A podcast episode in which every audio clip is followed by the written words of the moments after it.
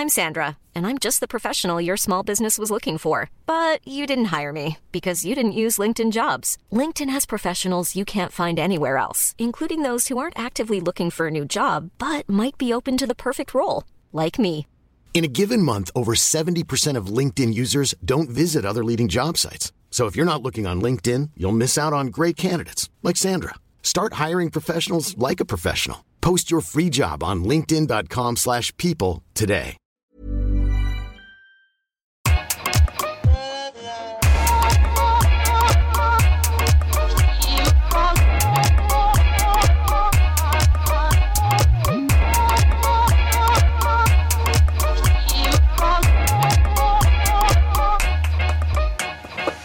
Bonjour Okaya. Bonjour Grace. Bonjour, à le public. tous et à toutes. Bonjour. Le public des chichas de la pensée. Alors bienvenue dans cet épisode de Kif Taras, le podcast qui saute à pieds joints dans les questions raciales, enregistré aujourd'hui depuis les magasins généraux à Pantin dans le cadre du festival Les Chichas de la Pensée, euh, créé par les écrivains Mehdi Mekla et Badruddin Saïd Abdallah en collaboration avec les ateliers Médicis. Si vous nous suivez, si vous nous écoutez, vous le savez peut-être, nous parlons dans Kiftara sans complexe de blancs, de noirs, d'arabes, d'asiatiques, de musulmans, de juifs, tout ça sans complexe. Et aujourd'hui, c'est avec euh, vous qu'on va parler de ça, enfin, on va parler de nous, euh, à partir des témoignages qu'on a reçus en ligne et peut-être des témoignages que vous voudriez nous apporter euh, là, en, direct.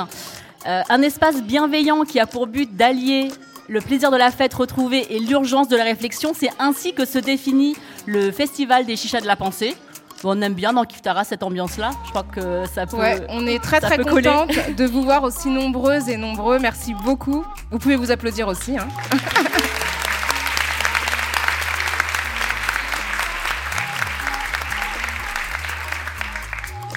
On en profite aujourd'hui pour partager l'ensemble des témoignages et analyses autour d'une notion euh, qu'on appelle la charge raciale. Donc euh, on a mis des guillemets autour de cette euh, notion, donc la charge raciale.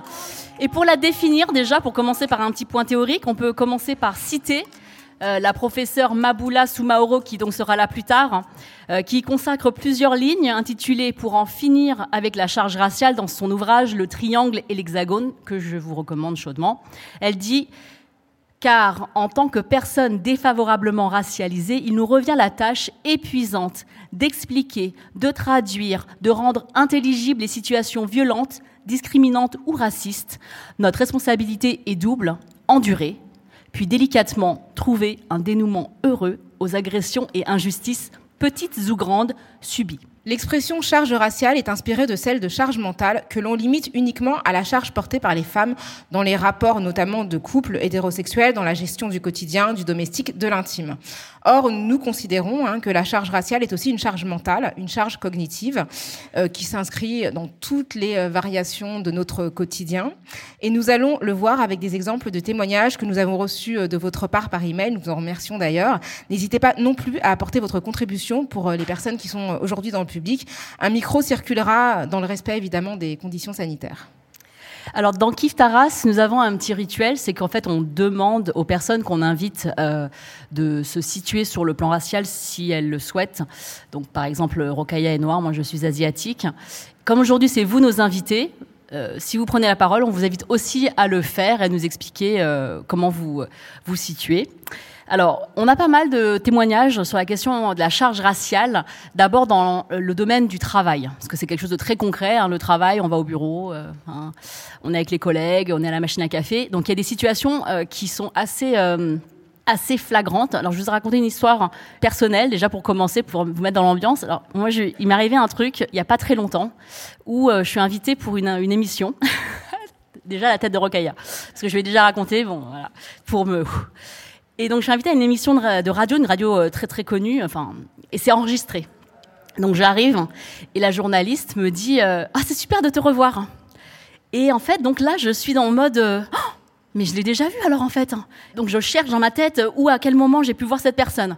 Bon, finalement, ça passe, je me retrouve en studio et là, elle prend le micro et elle dit alors, euh, quand on s'est rencontrés sur le plateau télévision, blablabla, et là, je suis vraiment, je, me sens vraiment pas très bien parce que je me dis, oh là là, euh, si elle me demande ce que j'ai dit à ce moment-là, je vais pas m'en souvenir parce que pourtant j'ai une, assez bonne mémoire et je me- m'en veux en fait, de pas me, pas avoir fait mon taf, de me rappeler qui c'était, etc. En fait, je sors de l'émission, tout s'est bien passé. Je, monte dans le, métro et là, je tape quand même dans, le, dans, mon, dans mon moteur de recherche émission blablabla. Et là, je vois qu'en fait, c'était pas du tout moi. Elle m'a prise pour une autre femme asiatique. Et donc là, l'émission est enregistrée, donc elle se met quand même grave la honte hein, euh, en se disant, comme je t'ai, enfin les gens aussi ont Google quoi. Et donc je lui envoie un petit message gentil, je lui dis, excuse-moi de te déranger. je lui dis en fait, euh, je crois qu'on s'est jamais rencontrés, et donc euh, la partie où tu dis que on s'est vu à tel endroit, il faut que tu vas falloir que tu fasses un petit montage. Et ça illustre exactement ce que dit Maboula Soumaoro dans son livre, c'est-à-dire que non seulement c'est moi qui subis quelque chose, je me remets en cause, je me dis ah là là, mais quel nul, euh, vraiment, je me, je, me souviens pas humainement, c'est vraiment dur en fait de se dire j'ai vu cette personne, j'ai partagé un moment avec elle et je me souviens pas d'elle, c'est terrible de me dire ça.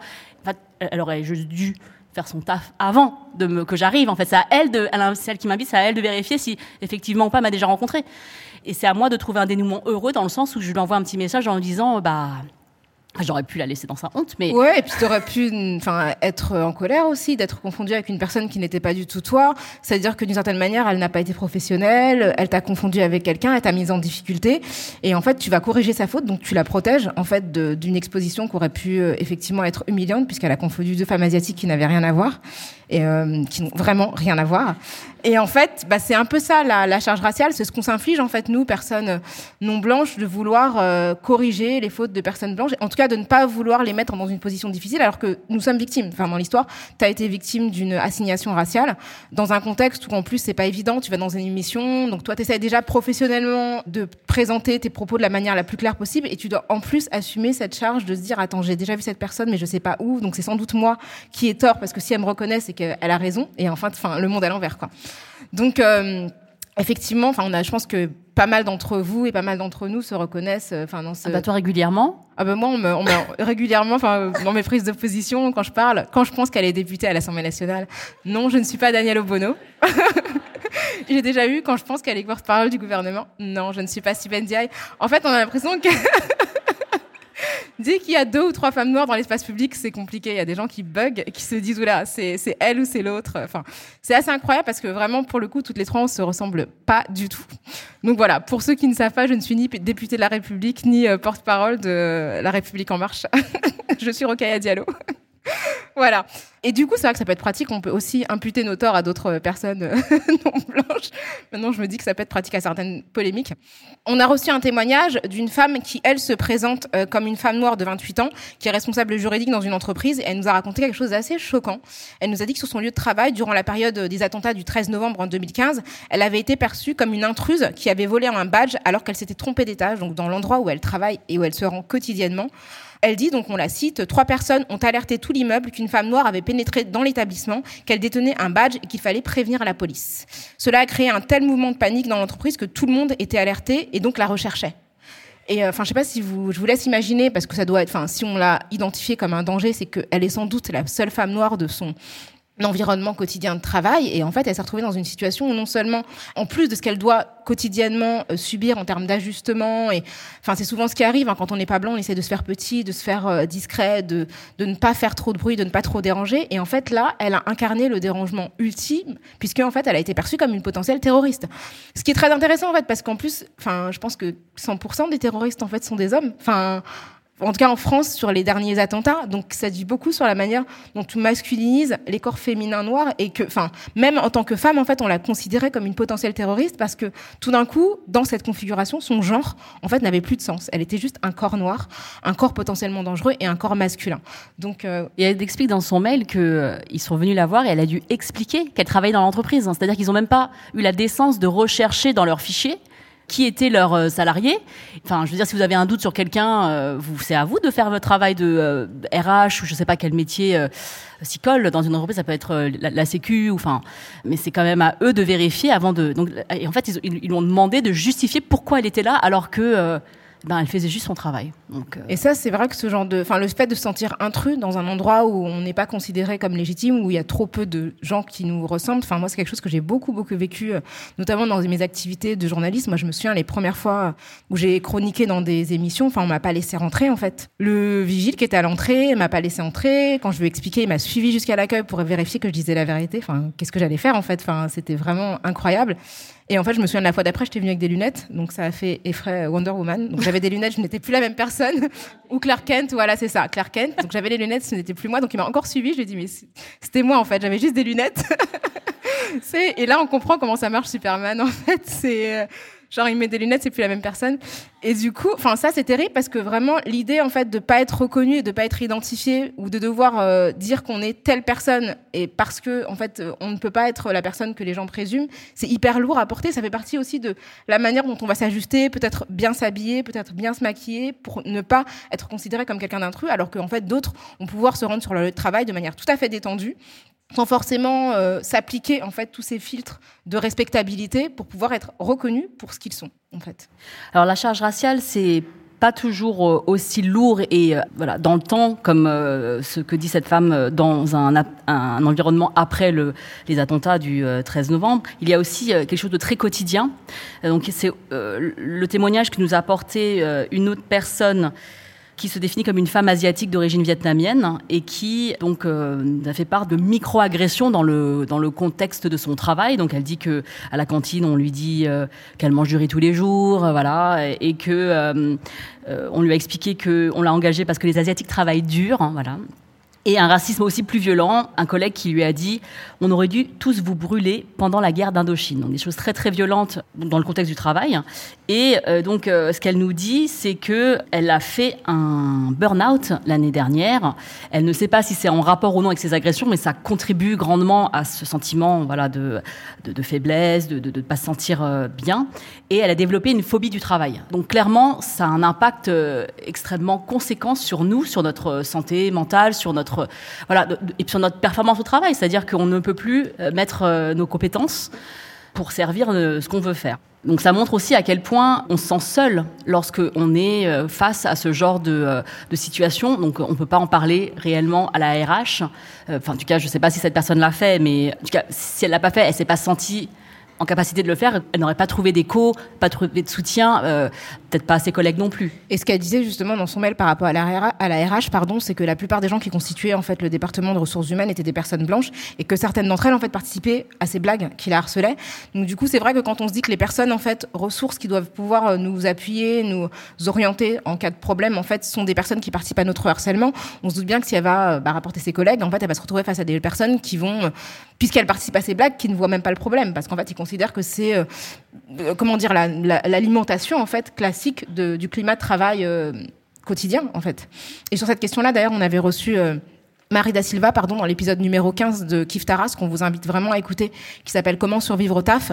Donc elle, elle est coach en stratégie et elle accompagne notamment des femmes racisées dans leur stratégie pour bah, quand elles font face à du harcèlement raciste ou sexiste ou raciste et sexiste dans le cadre de leur travail. En fait, ce sont des stratégies pour leur permettre de s'imposer ou pour obtenir un débat, un départ, pardon, qui soit à l'avantage. Et c'est vrai que ça, c'est quelque chose dont on parle peu, cette charge déjà de franchir la barrière des discriminations à l'embauche parce qu'en fait il suffit pas seulement de ne pas être discriminé à l'embauche et après ce dont il est question c'est de vivre quotidiennement dans un environnement de travail potentiellement toxique et en fait de, de ne pas être perçu comme un fauteur ou une fauteuse de troupe parce que on refuse l'assignation raciale parce qu'on refuse les blagues parce qu'on refuse les humiliations quotidiennes et en même temps de pouvoir faire carrière. Donc souvent ces deux injonctions sont contradictoires et la personne qui nous a écrit qui nous a dit qu'elle avait fait un burn-out en fait c'est une personne qui n'a pas d'interlocuteur d'interlocutrice pour être comprise et en fait qui vit une souffrance au travail qui n'est pas identifiée en fait comme une souffrance parce qu'en fait les souffrances liées au racisme ne sont souvent pas prises en charge parce qu'en fait on ne les comprend pas. On est dans un environnement national en France où souvent ces souffrances-là ne sont pas du tout euh, comprises. En fait, on imagine ce que ça induit quotidiennement, enfin de se préparer, d'aller au travail le matin, les questions qu'on se pose pour ne pas avoir à faire face à ça. Et ça me fait penser que cette expression qu'on utilise régulièrement aujourd'hui, qui s'appelle le racisme ordinaire, elle est très problématique, hein, parce que à travers cette expression, ce qu'on veut dire, c'est que c'est fréquent, ça arrive souvent.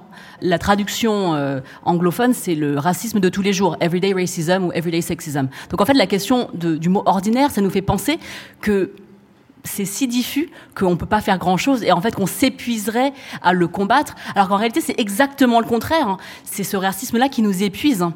et que lorsqu'on est face à ce quotidiennement comme ces personnes qui témoignent, eh bien le fil, en fait, il, devient de plus en plus fin, il s'étiole et ensuite à la fin on est épuisé. Et finalement, en tout cas, c'est moi, c'est ce que je ressens, c'est en luttant à ma manière contre ce racisme que je prends d'énergie en me disant mais je, ne veux pas du tout perdre ce qui m'anime, c'est-à-dire ma personnalité, euh, qui je suis. J'ai pas envie de perdre ça parce que je dois continuellement faire face à ce genre de, petites, euh, dit microagressions, donc euh, piqûres, ou, petites ou grosses hein, d'ailleurs, hein, et de devoir les, assimiler, puis les digérer, et en refaire quelque chose de correct. Oui, puis en plus, le, cadre légal, justement, n'est pas adapté pour protester contre ce genre de microagressions, parce qu'en réalité, quand on regarde ce qui fait l'objet de possibilités, en fait, de porter plainte, c'est euh, l'injure, en fait, l'injure publique. Et en fait, les petites remarques ne sont pas considérées comme injurieuses. Vous pouvez pas aller porter plainte parce que votre collègue vous a fait une petite blague sur vos origines, vous avez dit ah bah tiens j'ai vu un documentaire sur tel pays, c'est ton pays, raconte-nous. Enfin, des choses comme ça. En fait, c'est pas du tout des choses contre lesquelles on peut protester. Et en même temps, ce sont les choses les plus communes. C'est rare en fait qu'on se fasse explicitement agresser physiquement pour des raisons racistes ou insulter publiquement pour des raisons racistes. En fait, ça arrive beaucoup plus rarement que tout ce qu'on peut vous dire en fait qui va vous rappeler euh, euh, vos origines ou réellement ou supposé, ou qui va vous assigner, qui va vous humilier, qui va vous, vous conduire en fait à adopter tel ou tel type de comportement. Et en fait, c'est ça qui vous fragilise au quotidien et qui finalement crée un environnement raciste, mais contre lequel en réalité on n'a pas vraiment d'outils, euh, ni légaux, ni euh, même euh, comment dire sociaux en fait pour protester, pour vraiment s'armer et se protéger. Il y a un autre témoignage qui nous a été euh, confié par euh, un homme qui dit je viens du Nicaragua, euh, petit pays en Amérique centrale où la plupart des gens ont comme langue maternelle l'espagnol du Nicaragua, donc c'est son cas, dit-il. Lui, il se définit en disant je suis racisé ou typé latino, comme on lui dit souvent, homosexuel pardon et cisgenre. Et donc il nous raconte dans le cadre du travail ce qui lui arrive et la plupart du temps lié à son accent. Donc une anecdote, il préside une réunion avec des collègues d'autres départements qu'il n'avait jamais rencontrés et il commence la réunion et tout de suite il est coupé par une dame qui lui dit Oh là là, votre accent, ça me fait sentir en vacances. Donc vous imaginez, euh, vous êtes en réunion, vous êtes hyper sérieux, tout d'un coup, en fait, euh, bah, on vous relègue à quelque chose qui n'a rien à voir avec vous. Et donc, ils se sont sentis obligés de faire un petit sourire, puis d'essayer de retrouver ses moyens pour prendre le fil de la réunion. Cet épisode lui a fait se poser beaucoup de questions du type, du type, pardon, est-ce que ces gens me prennent au sérieux? Et ça, c'est une vraie question parce qu'en fait, une petite anecdote, tout d'un coup, va vous faire dire, mais attends, si cette personne a osé formuler le fait qu'elle se sente en vacances quand elle m'entend parler, qu'est-ce que pensent tous les autres? Et tout d'un coup, on se dit, mais quand je parle, en fait, est-ce que les gens euh, m'écoutent vraiment, ou est-ce que tout d'un coup, ils s'imaginent au loin, euh, au bord de la plage? En fait, c'est horrible, en fait, et, et ça remet, enfin, c'est fou parce que elle dit un truc raciste et c'est lui qui se retrouve à se remettre en question sur euh, des années de, de travail. Et donc, euh, lorsqu'il parle de cet épisode à sa manager, elle lui fait comprendre qu'il exagère. Elle lui dit, mais les gens le font euh, pour être sympa, parce que la personne blanche lui a fait la remarque et perçue comme naïve, amicale et sans mauvaise intention, loin du racisme d'actes haineux et de l'apartheid. Donc, en gros, euh, faut pratiquer l'apartheid pour être considéré comme raciste. Enfin, je veux dire, c'est quand même super dur. Et en fait, c'est ça qui est compliqué. C'est dans la définition du racisme. En fait, nous, ce qu'on dit souvent, c'est que l'intention, en fait, n'a rien à voir. Et ce que j'utilise souvent, moi, c'est ce qui existe dans le droit français. On peut être rendu coupable d'homicide involontaire. En fait, si vous avez tué quelqu'un sans faire exprès, vous l'avez quand même tué. Évidemment, le fait que ce soit involontaire atténue euh, la peine que vous pouvez encourir, mais vous encourez quand même une peine parce que vous avez commis une faute. Et eh ben, quand vous formulez des propos racistes sans intention de nuire, vous avez formulé des propos racistes qui ont euh, conduit à un dommage. En fait, vous avez commis une offense. Et ça, je trouve que c'est très très important parce que l'intentionnalité, pour moi, ne caractérise pas le fait que le propos soit ou non raciste. L'intention n'a rien à voir. Et les caractéristiques morales de la personne qui profère des propos racistes n'ont rien à voir parce que, encore une fois, il ne s'agit pas de qualifier les gens en disant un tel est raciste, un tel n'est pas raciste. Ce qui est important, c'est de dire le propos est raciste et a occasionné tel ou tel type de conséquences ou le propos n'est pas raciste. Ce que la personne est, qu'elle soit gentille, qu'elle soit polie, qu'elle soit courtoise, en fait, ça n'a rien à voir. Et ça, vraiment, c'est des choses que les gens ont beaucoup, beaucoup de mal à comprendre. Oui, et puis cette anecdote sur euh, l'accent chantant, comme euh, on, on, dit souvent, ça s'applique à beaucoup, beaucoup de choses. En France, on a un vrai souci avec les accents des gens. Là, on parle de vacances, mais ça peut être décrypté débilisant, disqualifiant pour des personnes qui cherchent du travail. Donc on, sait très bien que les personnes changent leur accent euh, quand elles cherchent un travail si elles viennent d'une autre région euh, qui, est en dehors de Paris, parce que euh, on leur a dit que c'était pas sérieux d'avoir un accent toulousain ou que ça faisait pas sérieux d'avoir un accent du Nord et que pour trouver du, boulot il fallait vraiment modifier qui on était à la base. Et, euh, et bon, là, et en, là, on parle en plus en dehors de l'Hexagone. Il y a, il y a énormément de, enfin, je veux dire, le français n'est pas parlé de la même manière ailleurs. C'est normal. C'est bah, complètement la plupart normal. des gens qui parlent français dans le monde euh, le parlent en fait. euh, déjà, ils sont africains, donc nécessairement, ils le parlent pas avec notre accent parisien, parce qu'en fait, on n'est que 10 millions euh, de franciliens euh, à avoir cet accent-là. Donc, euh, c'est vrai que nous, on a un accent aussi qui est hyper marqué. En fait, quand on sort de la région parisienne, on se rend bien compte que des gens entendent l'endroit d'où on vient. Donc, cette, euh, ce qu'on appelle la glottophobie, en fait, qui est le, la déconsidération de certains accents, c'est quelque chose de très très marquant et qui qui peut parfois en plus être associé à une assignation euh, raciale. Quoi. Mm. Et Euh. donc du coup, vous pourrez en témoigner. Enfin, à la fin, on tendra le micro pour que vous puissiez nous faire part euh, de vos expériences, mais ce sera l'occasion d'échanger là-dessus. Alors ensuite, on a eu une autre catégorie de témoignages qui porte sur les, le cadre amical et intime. Donc il y a eu de- des, des conséquences du racisme dans notre quotidien en tant que personne. Et d'une manière générale, moi, quand je rencontre des nouvelles personnes, je suis hyper attentive à leur niveau de conscience euh, au sexisme, au racisme et aux formes d'oppression, parce qu'en fait, ça détermine comment moi je vais réagir en fonction de ces personnes-là. Ça détermine si je vais être sur mes gardes ou pas, à quel degré de protection euh, je me prépare en fait euh, face à ces personnes, parce qu'en fait, des fois, ça me rend très en colère, ça me rend et je peux pas m'exposer en fait à ces personnes-là parce que peut-être que c'est des personnes qui sont importantes dans la vie de mes enfants, c'est peut-être des, des personnes qui sont dans, les institutions qui me jugent et qui peuvent euh, dont, les jugements peuvent avoir des conséquences sur le dossier que je présente, sur des choses très importantes pour moi. Et donc, je suis en position de, euh, enfin, je suis tendue quoi. Je suis hyper tendue. Et ça nous a fait penser, quand on a préparé cet épisode avec euh, Rokhaya, à la liste euh, des avantages qui sont liés à la blanchité, qui ont été euh, donc listés par euh, Peggy McIntosh, qui est une professeure états-unienne, en 1988. Et en fait, on s'est rendu compte que tout ce qui est lié à la charge raciale, qu'on appelle la charge raciale, c'est en fait l'inverse l'inversion de ces avantages. Donc, ce sont des désavantages liés au fait de ne pas être blanc. Et donc, ce désavantage-là, il est le corollaire du numéro 21 dans sa liste. Elle dit Au sortir de la plupart des réunions d'organisation auxquelles j'appartiens, je peux éprouver quelque peu le sentiment d'être isolé, pas à ma place, surpassé en nombre, non écouté, tenu à distance ou crainte. Et moi, c'est exactement ce que je ressens c'est que quand je, vais dans un nouveau environnement, quelque part, je ne veux pas me, retrouver dans cette situation-là où je, euh, où je me sentirais une différence. Et donc, je suis activement en train de d'essayer de me faire une place dans euh, dans ce groupe-là, alors que euh, à la base, j'ai pas forcément euh, besoin en fait de, prouver quoi que ce soit. Mais c'est quelque chose de très très très intériorisé. Et malgré moi, je réagis comme cela. Bah, moi, ça me rappelle un petit peu ce que tu, enfin, le fait de, savoir en fait ce que les gens projettent sur nous tant qu'on n'a pas ouvert la bouche en fait. Enfin, je vois trop bien à quoi je suis associée. Ça me rappelle vraiment les premiers débats que je faisais où euh, soit on me prenait pour la stagiaire ou une personne vraiment, euh, enfin, d'importance moindre quoi. Et, j'ai souvent observé un changement d'attitude en fait une fois que j'avais pris la parole. Et c'est hyper choquant en fait de voir comment les gens n'ont aucune considération sur nous tant qu'ils nous plaquent tous les clichés qu'on associe euh, aux personnes jeunes, aux personnes noires, aux femmes, etc. Comme des personnes qui sont inintelligentes, qui ne sont pas capables d'articuler un discours, qui n'ont pas d'arguments, enfin qui sont présentes en fait que dans un registre de divertissement et comment des gens peuvent changer d'attitude à partir du moment où elles ont identifié le fait qu'on puisse s'exprimer sur le même terrain avec le même registre, le même vocabulaire, etc.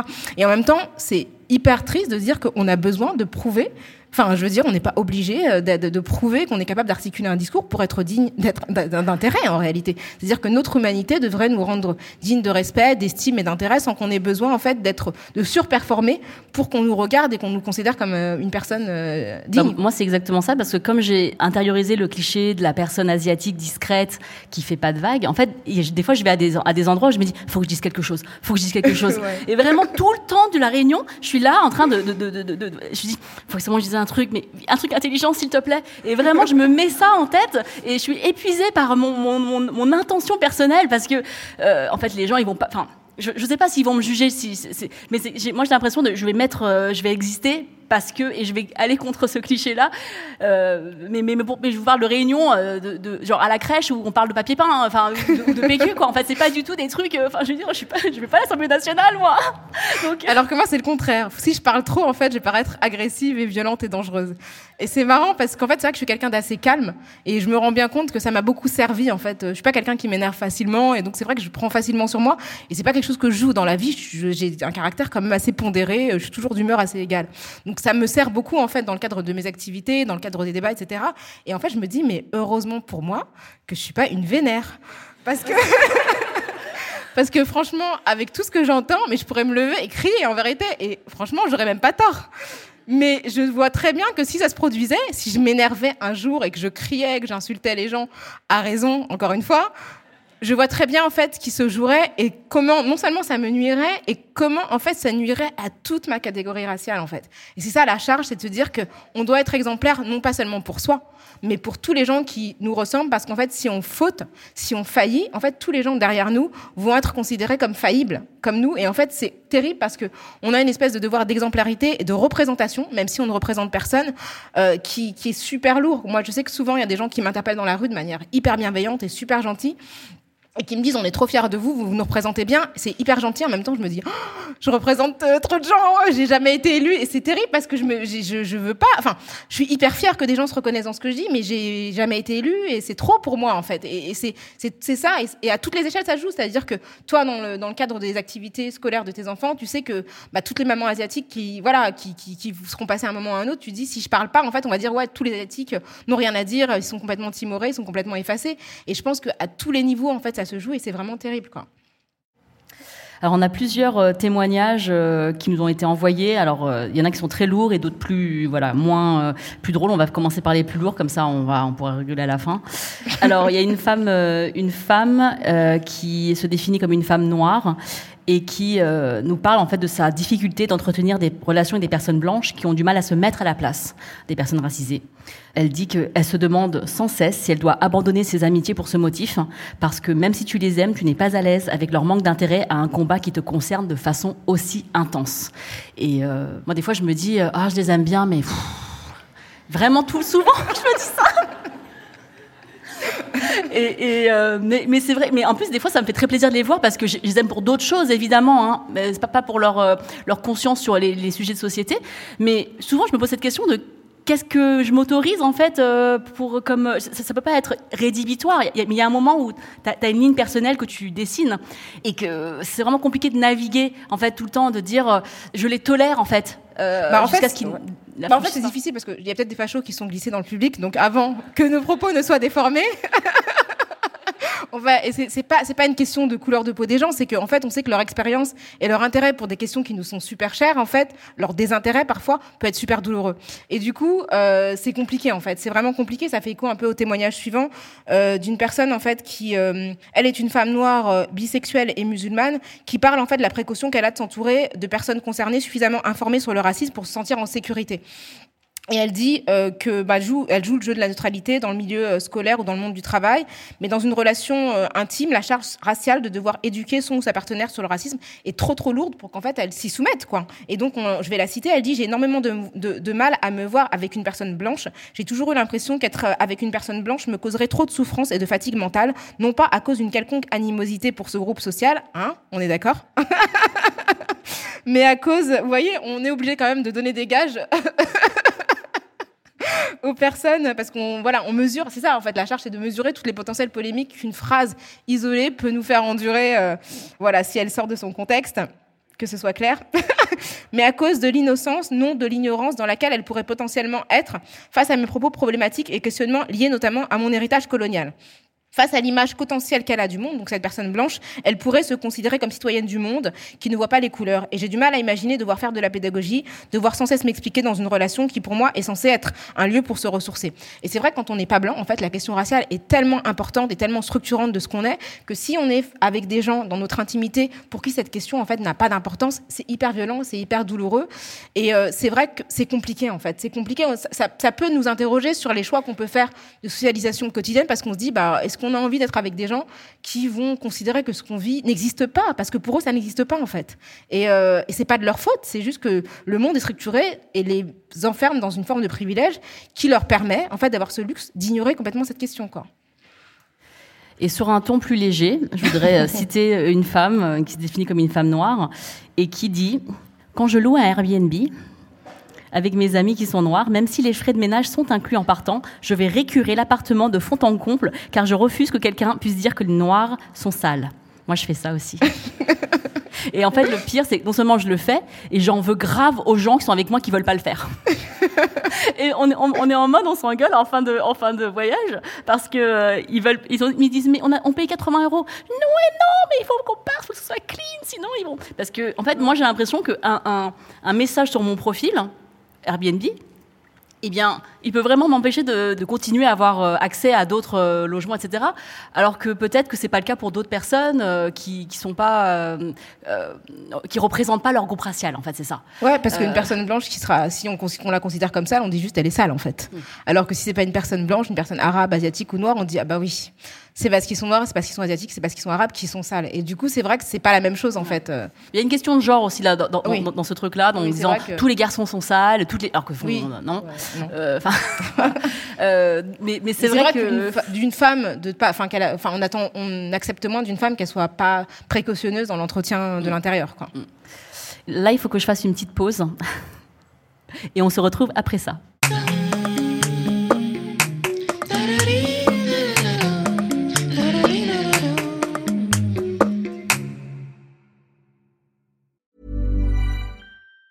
Planning for your next trip? Elevate your travel style with Quince. Quince has all the jet setting essentials you'll want for your next getaway, like European linen, premium luggage options, buttery soft Italian leather bags, and so much more. And it's all priced at 50 to 80% less than similar brands. Plus, Quince only works with factories that use safe and ethical manufacturing practices. Pack your bags with high-quality essentials you'll be wearing for vacations to come with Quince. Go to quince.com slash trip for free shipping and 365-day returns.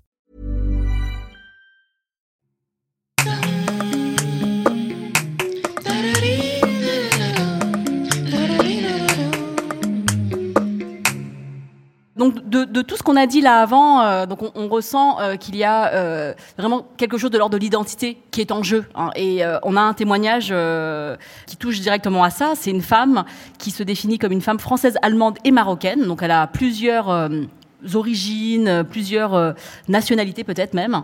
Et elle dit que de, de, par son prénom, qui est un prénom qui est perçu comme étant marocain, elle et dit son que nom de famille aussi. Et son nom de famille aussi. Mm. Ouais elle dit que euh, les autres la réduisent uniquement à ses origines marocaines, si bien qu'elle-même se définit pratiquement que comme ça.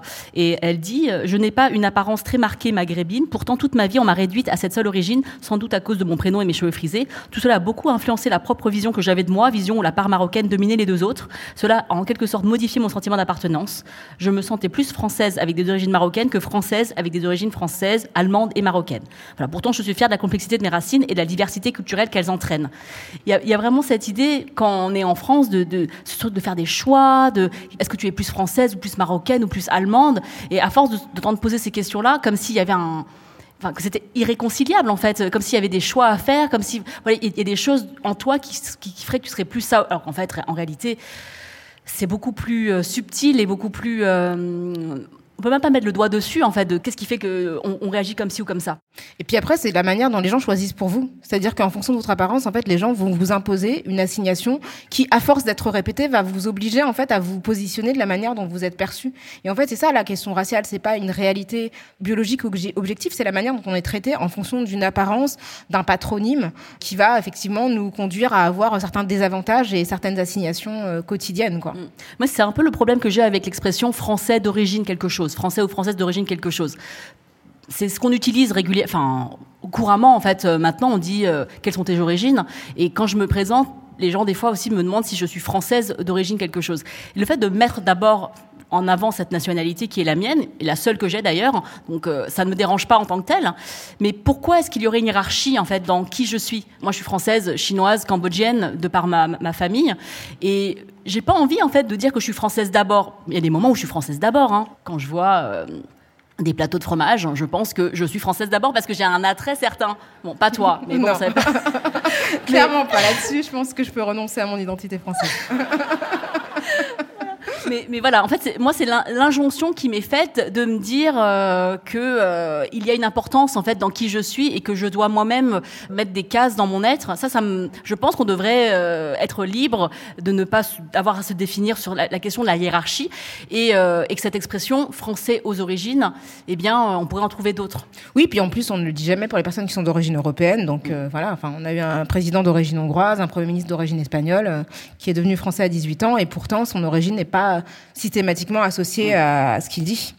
Donc euh, voilà, donc on, on va continuer puisqu'on est sur la politique. On va parler de ce climat qui va s'ouvrir à nous, qui est un climat, euh, comment dire, euh, Voilà, je pense qu'on a tous compris de quoi on parle. Et justement, on va reprendre la liste de ces privilèges euh, qui avaient été dressés par euh, privilèges ou avantages par Peggy McIntosh. Et de l'inverse, les, numéros 5 et 6 qu'elle avait édicté, elle disait, lorsque j'allume la télévision ou que j'ouvre un journal, je m'y vois. Donc nous, en fait, à l'inverse, on dit, je ne m'y vois pas représenter en grand nombre euh, des gens qui appartiennent à mon, groupe racial.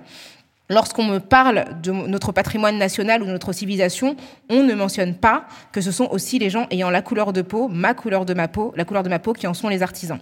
Et euh, j'aimerais, enfin, nous aimerions vous faire écouter un extrait d'un documentaire, enfin, qui était passé sur France Culture, le documentaire de Stéphane Mercurio, qui a été réalisé par Nathalie Battus, qu'on va vous faire écouter tout de suite à chaque fois qu'il y a une élection présidentielle, mhm. euh, on, on, peut pas ne pas se sentir différent à mhm. longueur de temps. On est Qu'est-ce que ça vous fait euh... C'est euh, oui, c'est quelque chose qui est fort parce que vous allumez la télé mhm. et paf, il y a quelque chose qui vous touche obligatoirement. Et comment ça vous touche? C'est ça qui, ah mais c'est mais c'est c'est très en tant que, que psychiatre parce que moi ça me pèse beaucoup. Oui, je, ah, je, je, le sens bien. Je, je ne peux bien. pas je ne peux pas me m'enlever ou en tout cas me m'extraire des médias par exemple. C'est je m'énerve contre la télé je parle souvent aussi, comme si j'étais invité sur le plateau, en argumentant. Ça fait des, des nœuds dans l'estomac parce qu'on se sent encore euh, bah, rien en fait. C'est ça le, la question, c'est la situation, enfin ma situation en France, c'est que j'ai l'impression de me sentir rien. Comment se sentir dans une cité dans laquelle à longueur de temps on vous dit que vous mmh. n'appartenez pas à cette cité? Mmh. Donc on vient d'entendre la voix d'un patient du euh, docteur euh, Fatma Bouvet de la Maison Neuve, qui est psychiatre, qu'on avait reçu euh, dans l'épisode numéro 65 de Kif Taras, qui s'appelait Discrimination, le no, man's land psychologique. Nous, on pense que c'est important de rappeler cette charge raciale en fait qui pèse sur nous à chaque période électorale, où en fait une partie de la population est désignée comme étant le bouc émissaire du reste de la partie de la population, son identité est sans cesse questionnée. On peut le voir en ce moment que les propos d'un polémiste en fait donnent le là de l'intégralité du débat national et sont comme si les questions qu'il posait étaient sérieuses, étaient dignes de réponse. Et c'est une manière en fait de fragiliser systématiquement une partie de la population en fait qui devient à chaque élection la variable d'ajustement du corps national français. Et ça c'est extrêmement violent et euh, c'est quelque chose dont on parle peu, mais qui finalement en fait nous met dans des conditions en fait de stress permanent parce qu'en fait on sait que si on allume la télévision et qu'on regarde un débat en fait on va être encore une fois questionné, agressé, violenté. Et euh, ce qui caractérise le harcèlement, en fait, c'est la répétition la répétition de propos en fait qui euh, nous attaquent, qui nous injurient, qui nous insultent. Et en fait, le fait d'être sans cesse ciblé par des discours qui nous désignent comme étant en fait des euh, options quasiment des catégories optionnelles dans le corps national, c'est extrêmement, extrêmement brutal. Et euh, on trouvait que c'était intéressant d'en parler parce que la période, on n'est même pas encore dans la campagne officielle, on est seulement en octobre.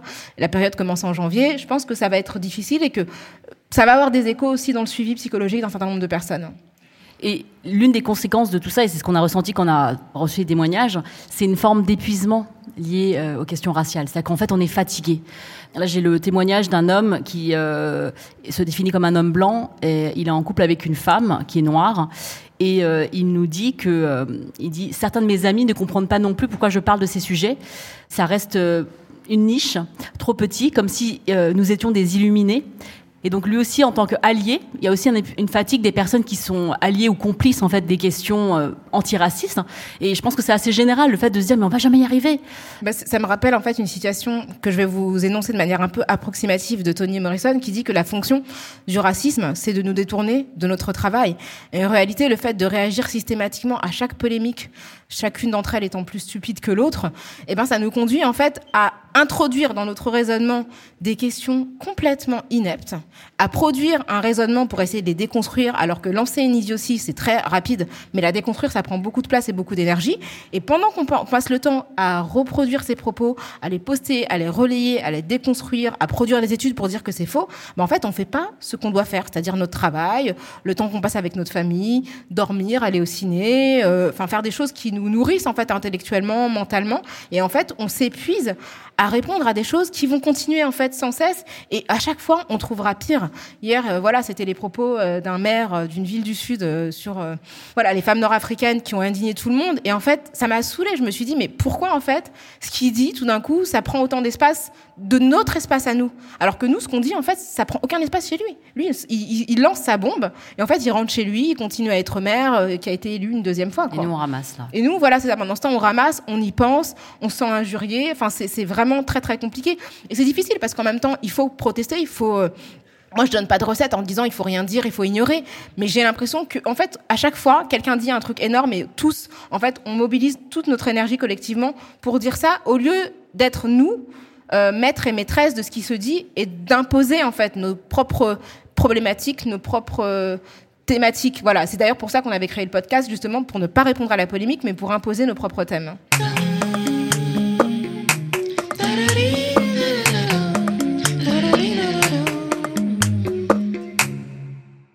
Alors, euh, on remercie les personnes qui ont témoigné par email. Si parmi vous, il y a des personnes qui souhaitent apporter une contribution sur ce qui a été dit, euh, je sais que euh, j'ai vu plein de têtes sympas faire comme ça. Enfin, ça, je, je, trouve ça tellement rassurant. Grâce à hocher la tête pour les gens qui nous écoutent. Euh, il y a un micro et il y a Naomi qui est là. Faites-lui un petit signe si vous voulez euh, partager quelque chose. On va prendre plusieurs choses à la fois et puis on pourra euh, les commenter ensemble. Bonjour, du coup je suis le premier à prendre la parole donc ça met un peu la pression. C'était juste pour témoigner aussi finalement sur, sur cette notion de, charge raciale que je trouve très importante parce qu'on n'en parle pas assez dans le milieu professionnel. Pour ma part, j'espère que je suis pas filmé mais pour ma part en fait j'avais pris la décision de ne pas travailler dans le privé parce que je me disais que c'était trop compliqué d'affronter justement le racisme ordinaire dont on parlait tout à l'heure. Et donc moi, j'en étais venu à la solution qu'il fallait travailler dans le public, donc passer les concours de la fonction publique. Et au moins, on avait cette protection en fait de l'emploi et euh, quoi qu'on dise, quoi qu'on réponde, en fait, on avait au moins cette sécurité. Et euh, après avoir passé les concours, donc un très bon concours d'ailleurs, donc euh, catégorie A de la fonction publique, je me retrouve à finir l'école à être affecté sur un poste plutôt de catégorie B de la fonction publique, si vous voyez un peu la catégorisation. Et ce qui m'a expliqué, en fait, suite à ça, c'est euh, tout un tas de choses euh, assez incompréhensibles, en fait, finalement, mais, mais en fait, de l'idée de dire, bon, en fait, tu as, oui, tu as passé le concours, tu as réussi comme tes collègues, donc tu as validé l'école, mais ce n'est toujours pas assez, en fait. Ce n'est toujours pas assez pour occuper le poste ou la fonction que tu vas avoir. Donc, et ça, ça détermine dès le départ en fait le choix de carrière que tu vas faire et, ton avenir en fait. C'est-à-dire tu pourras jamais évoluer. Tu vois dès le début le plafond de verre en fait. Et euh, je, ne sais pas, donc je ne vais pas être trop long parce que je ne vais pas monopoliser la parole, mais je trouve qu'en France, on a une façon assez ingénieuse de d'éluder les questions raciales dans le monde professionnel, mais même de manière générale dans la société, où on aborde ça toujours sous l'angle de de la question biologique en disant que oui, mais il n'y a pas de raciste parce que le racisme, c'est une construction biologique, et pas sur l'aspect social. Et, donc, du coup, comme on n'aborde pas de cette question, on ne se dit pas que c'est des rapports de domination, en fait, finalement, et que comme c'est une question sociale, on peut y répondre avec des solutions sociales. Voilà. Merci beaucoup. On va prendre quelques autres. Euh, on applaudit, oui. Merci. Et vous n'êtes pas filmé, on vous rassure. Bonjour. Ben, ça tombe bien, je voulais rebondir sur ce que vient de dire euh, le jeune homme. Je ne sais pas s'il est jeune. Personnellement aussi, j'ai ce problème sur la culture du mérite en France, sur le fait que finalement, euh, quand on arrive à un endroit, on va toujours questionner notre place, vraiment sur euh, est-ce qu'on a travaillé suffisamment pour, est-ce qu'on ne fait pas partie de certains quotas, etc. etc. Pour ma part, j'ai travaillé en tant qu'avocate jusqu'à récemment, mais en fait, flemme, parce qu'au bout d'un moment, euh, à force d'être confronté à certaines problématiques qui sont clairement liées à, à ces problématiques raciales, euh, je me suis amusée à faire un peu le jeu des chaises musicales en espérant trouver un espace safe à chaque fois dans une nouvelle entreprise. Ça ne marche pas parce qu'il y aura toujours les mêmes euh, constructions systémiques qui, euh, qui s'affichent. Et en fait, à bien y réfléchir, j'étais en train de me dire, mais en fait, ça c'est un peu euh, voilà un, un, long chemin de dix ans qui a commencé depuis euh, la scolarisation, on va pas se mentir. Mais quand euh, j'ai fait, quand j'étais jeune diplômée de l'école d'avocat, mon premier job, où en fait euh, j'y suis arrivée en tant que femme noire étrangère, puisque non française à l'époque, avec la difficulté de ce qu'on appelle le changement de statut. Je rentrerai pas dedans, mais c'est quelque chose de très lourd quand on a des cartes de séjour. la personne qui était en fait ma supérieure hiérarchique, qui elle aussi est une personne racisée et visible, euh, visiblement racisée, c'est-à-dire au sens métis, euh, enfin le, le, sens, les métis au sens français du terme, pas étranger, donc en gros blanc-noir. Euh, cette personne, à un moment donné, s'est sentie obligée, vraiment obligée, de venir me voir en lui, en, pour m'expliquer que, ben, à partir du moment où on n'était pas très nombreuses en tant que femme noire dans le service, il fallait pas que je lui fasse honte. Sauf que la phrase qu'elle m'a sortie, Attention, c'est en plusieurs parties. la phrase qu'elle m'a sortie pour me calmer, pour être sûr que je n'allais pas faire de vagues, c'est euh, Tu es trop coloré, tu es trop bling-bling, tu auras réussi le jour où, comme moi, ici, on te prendra pour une femme blanche. Je ne suis pas blanche, elle n'est pas blanche. En gros, elle m'a dit, tu vas jamais réussir ici. Et quelque part, je suis en train de dire, elle a peut-être raison, parce que quelque part, j'ai pas envie de devoir euh, écraser mon identité pour être tolérée et toujours être dans la gratitude de ah t'as de la chance parce qu'en fait toi t'es passé. Voilà.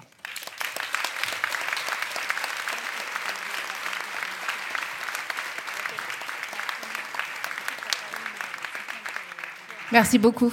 Donc bonjour. Donc moi, je voulais juste réagir avec une petite anecdote. En fait, il y a quelques années, euh, vous étiez passé à la Courneuve au, Cinéma Étoile pour euh, présenter un de vos livres euh, qui s'appelait Racisme mode d'emploi.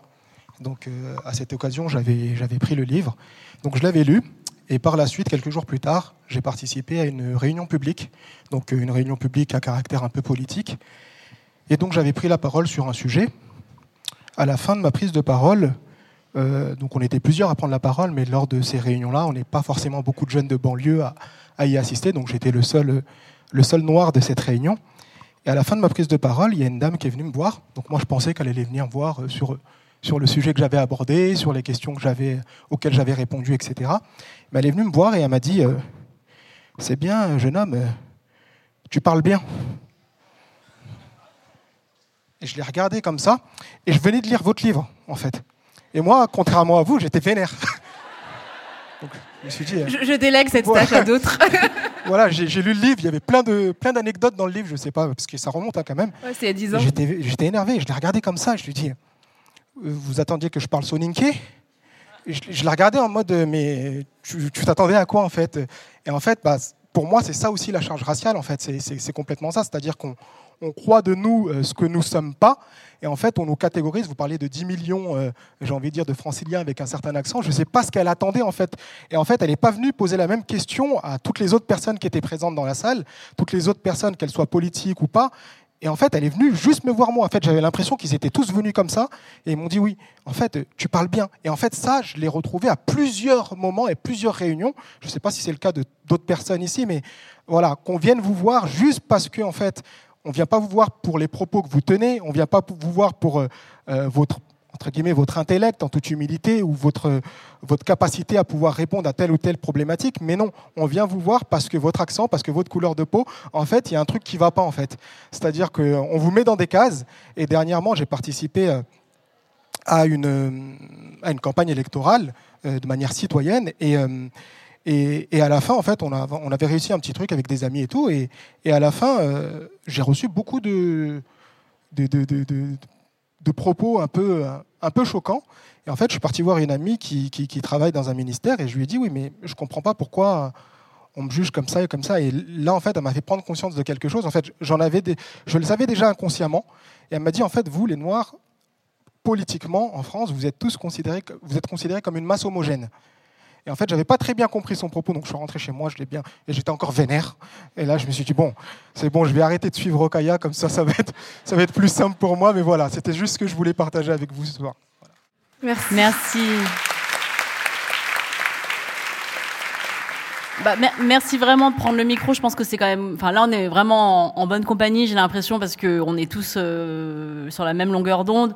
Je voulais juste revenir euh, avant de prendre trois autres questions sur ce qui a été dit. Je crois que euh, là, on est vraiment dans des situations euh, du. Enfin, je sais pas si moi j'ai l'impression de me reconnaître dans chacune des contributions qui ont été faites. C'est-à-dire que à la fois où on m'a fait des compliments euh, racistes sur tu parles très bien, un, mais vraiment t'es hyper bien intégré. voilà, ça c'est vraiment c'est quelque chose qui au début, je me disais oh là là, bah ouais, euh, faudrait que tu l'acceptes et que tu sois, tu t'en l'autre jour. Enfin, je sais pas, il y avait un truc de, euh, j'étais contente qu'on me remarque. Et puis, en fait, je me suis rendu compte que c'était complètement raciste et que euh, c'était toujours la même, la même histoire. Donc là, c'est la même histoire. Ce que vous dites sur le fait qu'une autre personne qui est censée être mon allié qui, est censé dans, l'espace du travail où je me reconnais en, son expérience, enfin je pourrais me reconnaître. En fait, c'est elle euh, qui me met à, l'épreuve en fait et qui va questionner bah, la question euh, raciale euh, et, me demander de me conformer à des attendus qui seraient ceux de cette. c'est encore plus violent quand ça vient de quelqu'un dont on pense qu'elle pourrait nous aider, enfin qu'on est ensemble. Et c'est là aussi où, quand on a baissé notre garde, parce qu'on se croit en sécurité dans un safe place. Et bien finalement, euh, c'est pas le cas. C'est même des fois pire.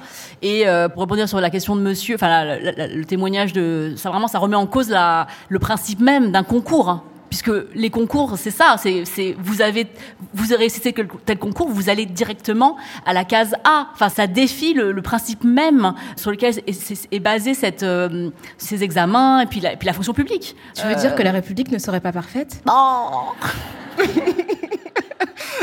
Bah, enfin, merci pour vos témoignages. Moi, je suis d'accord avec tout. Et c'est vrai que pour ajouter à ce que tu as dit sur euh, le fait d'être complimenté sans cesse, en fait, ce que je trouve insupportable, c'est effectivement que, bah, que les gens, en fait, anticipent ce qu'on va dire et donc euh, viennent après nous féliciter. Mais c'est vraiment, moi, c'est l'arrogance, en fait, d'une personne qui se croit dans une position où, en fait, sa validation, pardon, m'importe. C'est-à-dire, mais qui êtes-vous pour croire que le fait que vous trouvez que je parle bien ait une importance pour moi? C'est-à-dire, c'est genre, voilà, je suis une personne blanche et vraiment bravo, bravo, petite noire. Tu as bien parlé. Et je trouve ça, mais euh, je me dis, mais quelle arrogance. Et je trouve que l'arrogance, ça fait aussi partie de cette identification à la suprématie qui leur laisse croire, en fait, qu'ils peuvent nous distribuer des bons points ou nous regarder comme ça, nous observer comme des, animaux, des animaux de cirque qui sont capables, voilà, de, manier la langue euh, comme, euh, voilà, comme eux et parfois mieux qu'eux, en fait, en réalité. Donc, non, on cherche pas de validation. Bonsoir. je m'appelle Jean-Baptiste, je suis perçu comme asiatique, homme asiatique gay. Et euh, en fait, cette question de charge raciale, moi, j'ai l'impression de la vivre dans plusieurs euh, parties de ma vie, notamment intime, amoureuse, sociale, etc. Et justement, avec, euh, bah, notamment en, tant qu'homme gay, asiatique, enfin moi j'ai été euh, systématiquement rejeté pour ça. Maintenant je suis en couple, donc c'est avec un, avec un homme blanc et c'est compliqué. Enfin on a abordé tout à l'heure la question de voilà comment l'autre le gère, etc. Et même dans ma vie euh, sociale, en fait ça m'arrive de me retrouver à dîner avec des amis proches et qu'une personne sorte comme ça moi, avec les hommes asiatiques, jamais. Voilà, c'est plus, on n'est plus sur Internet, euh, etc. Donc voilà, c'est des choses que j'entends régulièrement. On parle de charge. Moi, j'aimerais vous demander, grâce et Rokaya, mais comment on se décharge finalement? Comment on fait pour euh, bah, toutes ces, toutes ces micro-agressions qu'on vit au quotidien? Quelle est finalement la solution? Est-ce que c'est de se retrancher? Est-ce que c'est de n'être qu'avec des personnes sensibilisées à ces questions-là, voire des personnes du même groupe? Enfin voilà, qu'est-ce que vous préconisez? C'est une bonne question de fin. Merci beaucoup d'avoir euh, posé cette question. Ouais, c'était. Bah, moi, je pense que la, la, enfin, moi, pour moi, la, la, réponse à cette charge raciale, elle est extrêmement personnelle. C'est-à-dire qu'on n'est pas, on n'a pas tous les mêmes parcours, on n'a pas tous les mêmes euh, euh compétences, euh, on n'a pas tous les mêmes envies à un moment donné. Et euh, la, question de, de toute façon, est-ce qu'on se retrancherait avec les, les miens? Moi, même si je le voulais, je peux pas moi, je ne peux pas me retrouver avec des gens qui partagent ma condition euh, féminine, euh, raciale, euh, socio-économique, parce que simplement, je suis face aux institutions de, mon pays.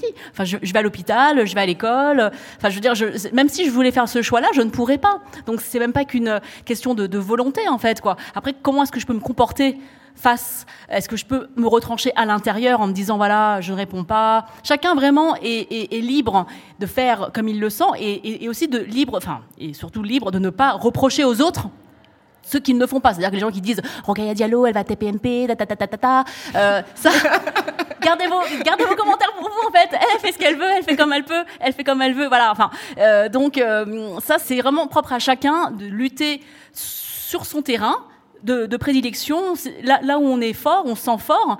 Et puis, euh, pour le reste, en, tant que collectif, en fait, on va avancer, on avance. C'est pas que à toi, heureusement. Heureusement que c'est pas que à Jean-Baptiste euh, de, faire ça ou à, à chacun d'entre nous ici.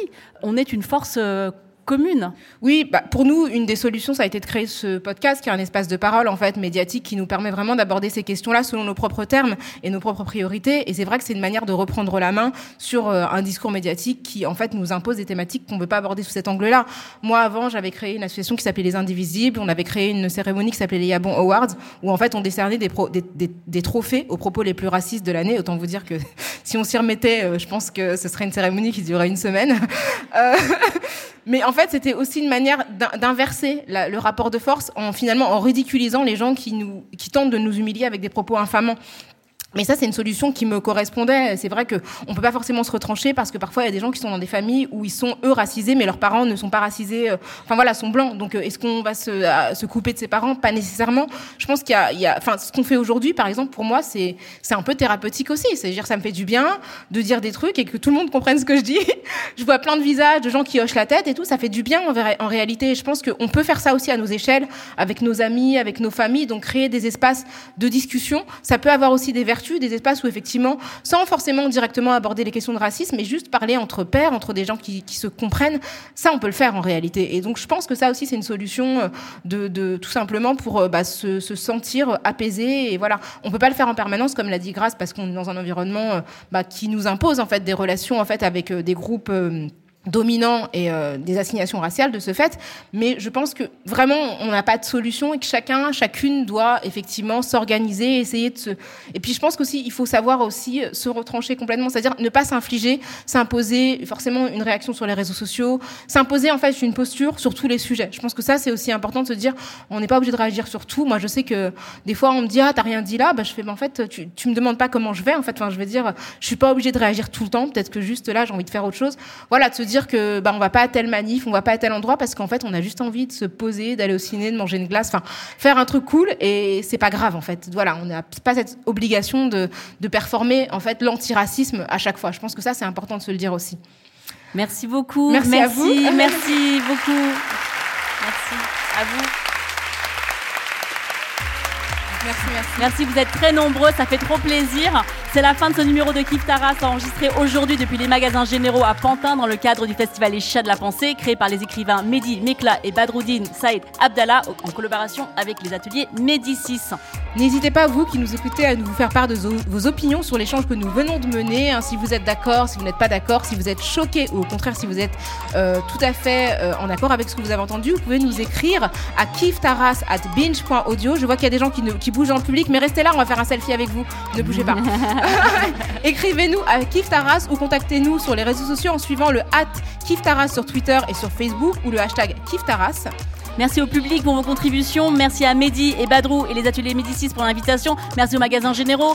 Et merci à Binge Audio. Kiftaras est un, un, podcast produit par Binge Audio et réalisé aujourd'hui par Adèle Itel Elmadani avec l'aide de Quentin Bresson. Merci à Naomi Titi pour la préparation et l'édition. On se retrouve très vite pour une plongée dans les questions raciales. Merci Grâce. Merci Rokaya. Merci, Merci à vous.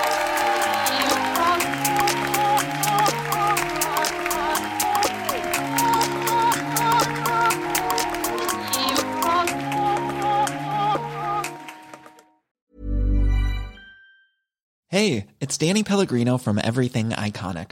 Ready to upgrade your style game without blowing your budget? Check out Quince. They've got all the good stuff, shirts and polos, activewear and fine leather goods, all at 50 to 80% less than other high-end brands. And the best part?